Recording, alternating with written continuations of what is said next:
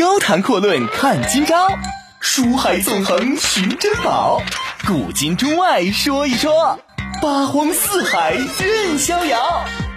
博南脱口秀就说不一样的事儿。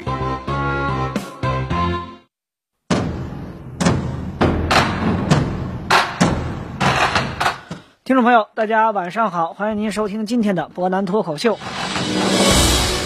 那么今天呢，我们接着讲一下金密堤在帝国汉武帝时代的故事。昨天我们提到呢，这个金密堤本身呢，他是外国王子之后，可以说呢，原来是敌人。汉武帝对经过他一个考察之后，发现这个小伙子呢很有才华，而且非常婉转，最关键的是很稳重。昨天我们提到呢，金金密堤啊，为了维护自己的家族，把自己的儿子都宰了。可以说呢，他这种做法看起来很残忍，甚至有些人呢认为他是在媚上。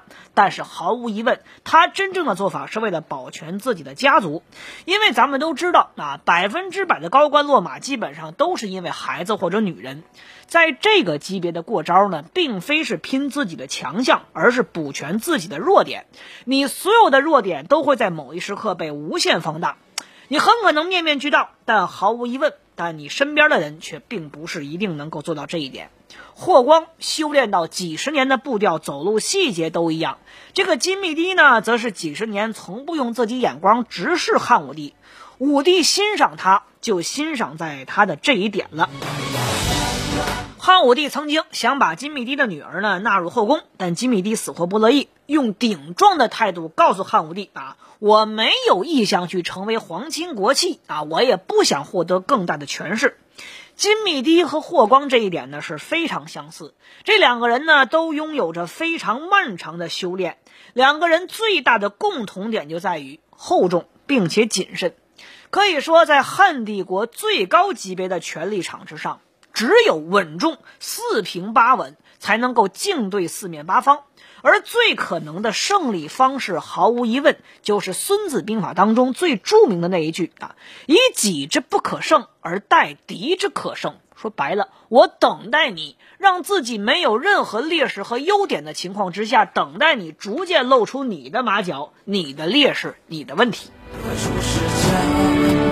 可以说呢，有些大智慧在殊途同归的领域里边呢是通用的，但是这个看起来和霍光同一水准的金密堤先生，却在汉武帝死后仅仅一年的时间就卧病不起，没过多久之后就去世了。昭帝呢为他举行了极其隆重的葬礼，并且陪葬于茂陵啊，给他了一个号叫做靖侯。当这位第二号人物追随汉武帝死去之后，那实际上剩下的真正三位呢，就该好好琢磨琢磨。说白了，你要知天命了，规规矩矩、老老实实听霍光的话，这才是正解。但可惜呢，是这三个人里边真正透明白这一点的只有一位，就是老田田千秋。老田这个人呢很有意思，他这辈子干的事儿呢跟上两位又不太一样。他是什么？做所有事情都遵循着四个字儿，叫顺势而为，这是他人生的价值观。老田最开始的时候呢，是根本没有品的无名小卒啊。之前我们就提到过，他干的是什么活他当时是担任护卫汉高祖陵寝的一个郎官啊，说白了呢是看墓的。不过呢，这个人呢相当有眼光啊，他看准了时机，说刘邦给他托梦啊，让他为刘据鸣冤。汉武帝呢，就因为他这样一句话，给了他这次豪赌一个顶级的大奖。这小伙子不错呀，忠心可嘉，是个人才。你呢，就干脆做我的大红炉就得了。这老田呢，一跃从看门的啊，我们说呢，看坟的门的，说白了还是个看门的人，一下变成了九卿之高官。随后没多久，又往上更进一步，人家当了丞相。当然，这丞相的实权已跟秦或者说汉初的时候比不了了。这种飞跃可以说在太平王朝当中极其罕见。一般来说，你能够做出这种飞跃的，要么你是赶上战功，要么你是有救驾之功。他什么都没有，可以说这在当时来说非常非常少见。这老田呢，堪称官场史上升官之最了。老田在当上丞相没过多久之后啊，武帝呢就崩了，换主子了。这老田呢很明白自己的位置，他明白自己身份，也了解那四个字什么叫做顺势而为。毕竟呢自己是一个投机倒把靠这个起家的，绝对不能有事没事在这个时候乱站队，跟着瞎掺和。只要浑水摸鱼，摸下去就好了。于是呢，老田就秉承着一个态度啊，我是丞相，对不对？那我这一个丞相吧，在这个位置上呢，我就啥思想也没有，就一件事儿，就一句话，事儿呢，霍大将军说什么我就听什么，事儿呢，霍大将军说什么我就算什么啊。霍大将军的话，那就是当朝圣上的圣旨。有人问你这么做是不是为霍大将军马首是瞻，人家一句话顶你。人家霍大将军呢是汉武帝托孤的人物啊，排名在我们四大人之前呢啊，在我四个之前，人家比我大太多了。我有什么能力，有何德何能去质疑霍大将军的话呢？我的工作就是配合霍大将军，把我们的帝国给治理好。人家说什么，这事儿就怎么着。这霍光啊，有时候呢都得跟老田说两句啊，说老田呐，咱们呢毕竟都是按照遗诏去辅佐圣上。你现在身为丞相，你怎么着得给百官打个样百官之首，你得有百官之首的作为呀。你不能老这么待着，你得给我提点建议呀。就我霍光毕竟不是完人，虽然说我每年都能把这个脚步踏在台阶同一个位置上，但并不代表我这么做他就是对的呀。你得给我提点想法，你得咱们沟通沟通，沟通好了，这国家才能治理好。你说对不对呀？说白了呢，你得督促我进步啊！你督促我，我才有进步的动力和前提。我有进步的动力和前提，咱们帝国才能够真正的不断往前走。这老田心里边说呀：“你说这话确实好听，但我要真督促你，你不转过头来再给我一刀啊？我今天让你脚步落在不同位置上，明天你就让让我脑袋落到哪儿去？这可以说是一个风险很大的事儿。什么叫督促啊？”上级跟你说的话，听听就拉倒。人家意思呢，是对你的一个宽慰啊，让你表表态。表态是什么呢？是让你表忠心。这一点恰恰就是汉帝国官场上最重要的一个准则。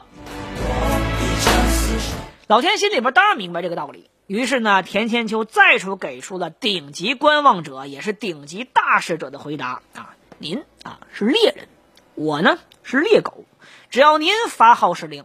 咱这一辈子就专门给您卖力看活果然啊，这老田的日子呢，虽然说很多人认为他就是霍光一条狗，但这条狗偏偏就没有落得糊涂死、走狗烹的下场。人怎么着？田千秋在霍光手下干了整整十二年宰相，晚年的时候甚至还可以坐着小车一块上朝。最后也是最难得的，堪称整个汉帝国最罕见的，人家善终于任上。有些人说呀，这男儿生于乱世，当提三尺剑立不世之功啊！这是三国里边的太史慈所说的。咱这说话没错啊。什么叫做男儿生当带吴钩，收取关山五十州？这也不错。可惜的是呢，想法去收取关山啊，咱不能说关山，应该说收取祁连山那几位，死的死，早死的早死。卫青呢已经不在了，霍去病呢二十三岁就病死了。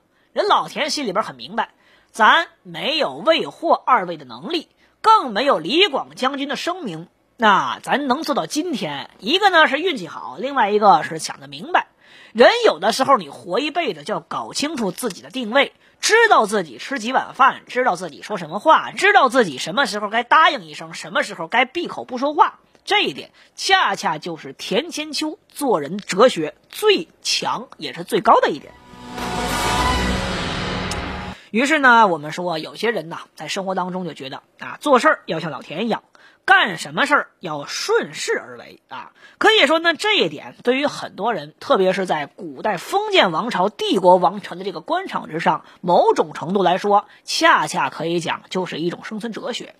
什么叫做伴君如伴虎啊？虽然说这个霍光不是真正的君，但实际上呢，他和君也差不了太多。霍老将军一句话，别说我们普通的这个臣民，就皇帝他的位置也不一定坐得稳。正如后世我们所提到的一点啊，这个有人呢为了吓唬吓唬嘉靖，怎么着呢？我就把《霍光传》翻出来给你看，你要不老实，你也明白后边什么意思。所以说，田千秋做的事儿是在当时那个时代最符合他身份的事情。当然，我们说呢，有些人明白这个道理，偏偏有些人他就不明白这么一个道理。这些人呢，总认为霍光不过是因为当了三十年的秘书啊，顺位高，所以排到如今的这个位置。这个八棍子打不出来一个想法的人呢，说白了是一个可以一脚踹到一边去的。可惜呢，我们说他们并不知道一点，这个表面上如平湖一般的白面男人，看起来武艺挺高超，是个赳赳武夫。可惜的是，他不明白这个人到底有多么深厚的文学内功。桑弘羊之前我们提到过，这哥们儿呢是帮汉武帝搭建出国企的帝国经济大才啊，而且呢他在业务单位告到后头，确实发现自己业务能力那就是一把手，没人比得了。这点呢我们不能黑，这是事实。人家想的是干脆我自己当把总舵手啊，但是有一点要明白。搞政治和搞业务，说白了考个财税，这是两条道路。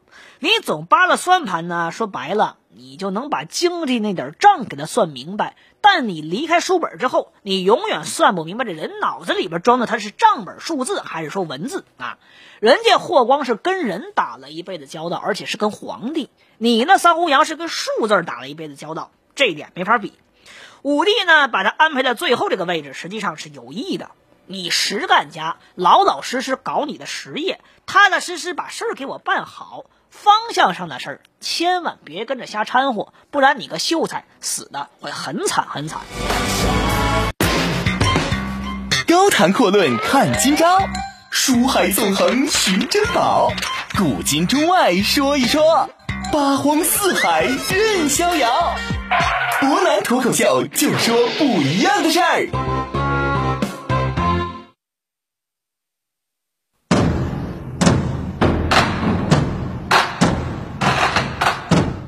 各位欢迎回来。那我们说一说这个桑弘羊呢，这个时候开始有点不识抬举啊。本来呢，武帝把他放到这个后边位置，就告诉他，你搞实业，老老实实干你的活，千万别在方向上去乱掺和。但最终呢，这哥们儿也不知道脑子怎么想的，他最终是想和霍光唱对台戏，跟这个上官桀是掺和到一块去了。说一说上官桀啊，上官同志呢是陇西上邦人，刚入官场的时候做的是羽云七门郎啊，说白了呢就是汉武帝护卫队的一个小领导。他的命运呢飞黄腾达，来源于一次大风。有一次他跟随武帝呢去甘泉宫，突然飞沙走石，狂风大作。这武帝赶紧说啊，小的们这个时候给我顶住啊！上官桀呢在狂风暴雨之中稳住了车盖巨伞。过去的人呢，我们说对大自然是特别敬畏的。不像今天人啊，我们都说这个很多东西呢是自然现象，大家理解。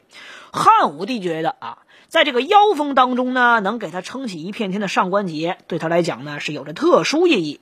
于是呢，让他做了未央郎敬。说白了呢是什么意思？让他给去看马总管。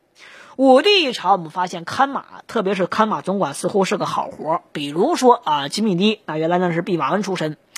随着武帝身体不太舒服呢，这上官桀开始消极怠工。没想到武帝突然有一天病好了，去看马，发现马呢状态不好，都瘦了。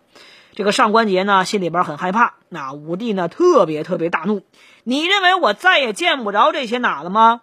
上官桀要我说啊，这人不光身强力壮，脑子那也绝对并非是普通人可比。机灵的上官桀一瞬间完成了自己人生当中最华彩的表演。怎么说呢？我听说皇帝您呐身体不适，我日夜忧伤，光剩哭了。我这哪还顾得上哭管马呢？您啊，我就天天想着您呐。这我们说啊，上官桀一边哭一边说，一边说一边哭。武帝呢岁数大了，这人老了之后呢，这心就软，一下呢就干脆被他眼泪打动了，升了做了侍中，很快呢又做了太仆啊，最终呢成为托孤的重臣之一。上官桀呢？我们说比他排在前面那几位确实差了不少。如果说和霍光和金密帝，哪怕是武帝都死透了，我们说这马你该养的膘肥体壮肯定差不了。做人的境界是什么？通过一件件事持续不断、绵绵不绝。什么叫做路遥知马力，日久才见人心？政治游戏当中最核心的一点就是不怕一万，就怕你万一。说白了呢，金密帝也好，霍光也好，乃至我们之前说老田也好，你稳当稳健，这是最关键的。你走好每一步啊，这也是很关键的。这上官桀呢，偏偏最欠缺的就差这一点儿啊。上官桀有个毛病，一直看不上小霍光啊。他不明白，这汉武帝凭什么就把霍金二人啊，这个跟霍金啊是霍光和金密帝，跟咱们现实生活当中霍金没关系啊，把这两个人呢排在我前头，凭什么？尤其是老金死了之后啊，他就想把这个老金的权利呢抓到自己手里边，跟霍光在擂台上好好掰扯掰扯。于是呢，他开始不断的仗着自己的聪明劲儿向上进取。首先，他就想把自己六岁的孙女做到皇宫去当皇后。他的这个孙女啊，实际上我们说呢，也是霍光的外孙女，这两人家可是亲家。但是人家霍光呢，却把这门亲给否了。外孙女的效果，无论如何也比不上亲孙女。我们说怎么着，这小丫头也姓上官。上官桀呢，不甘心，通过招娣的姐姐，也就是长公主的男宠定外人的关系啊，我们说一说这关系多乱呐。最终呢，把自己孙女想尽办法送进去，做了一等嫔妃。随后不久之后，运作运作，果然就成了皇后。六岁的孩子就成了皇后，这又是汉朝的一项大记录啊！上官桀的儿子上官安呢，因此被封为车骑将军，也就是老金之前的这个职位。上官安被提拔之后，就忘了一件事儿，他忘了自己姓上官了，不知道自己姓啥啊！天天对宾客说，跟他皇帝姑爷子喝酒，那感觉就是不错。喝多了之后呢，天天就不穿衣服在那里里边乱走。儿子病死了之后，敢仰头怒骂苍天。果然，没过多久之后，他就出了事儿了。到底出了什么事儿呢？明天我们再跟大家一起分享一下。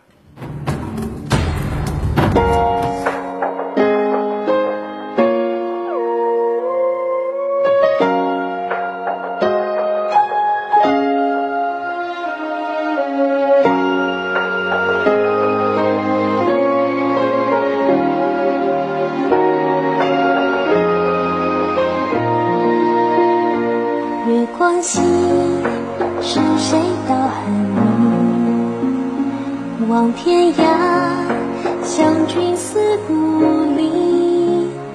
一夜落雪未满，北风急。千里迢迢一心相惜。荣华梦，塞上吹墙壁。战飞醉，烽火烧寂寂。山雪满，北风急，千里迢迢心心相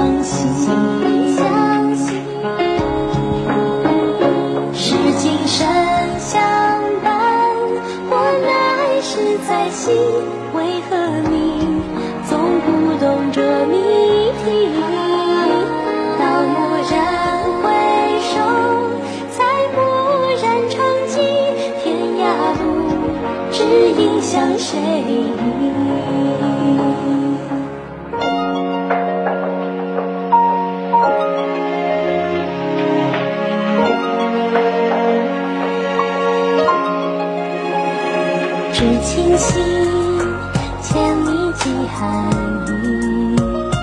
入宫城，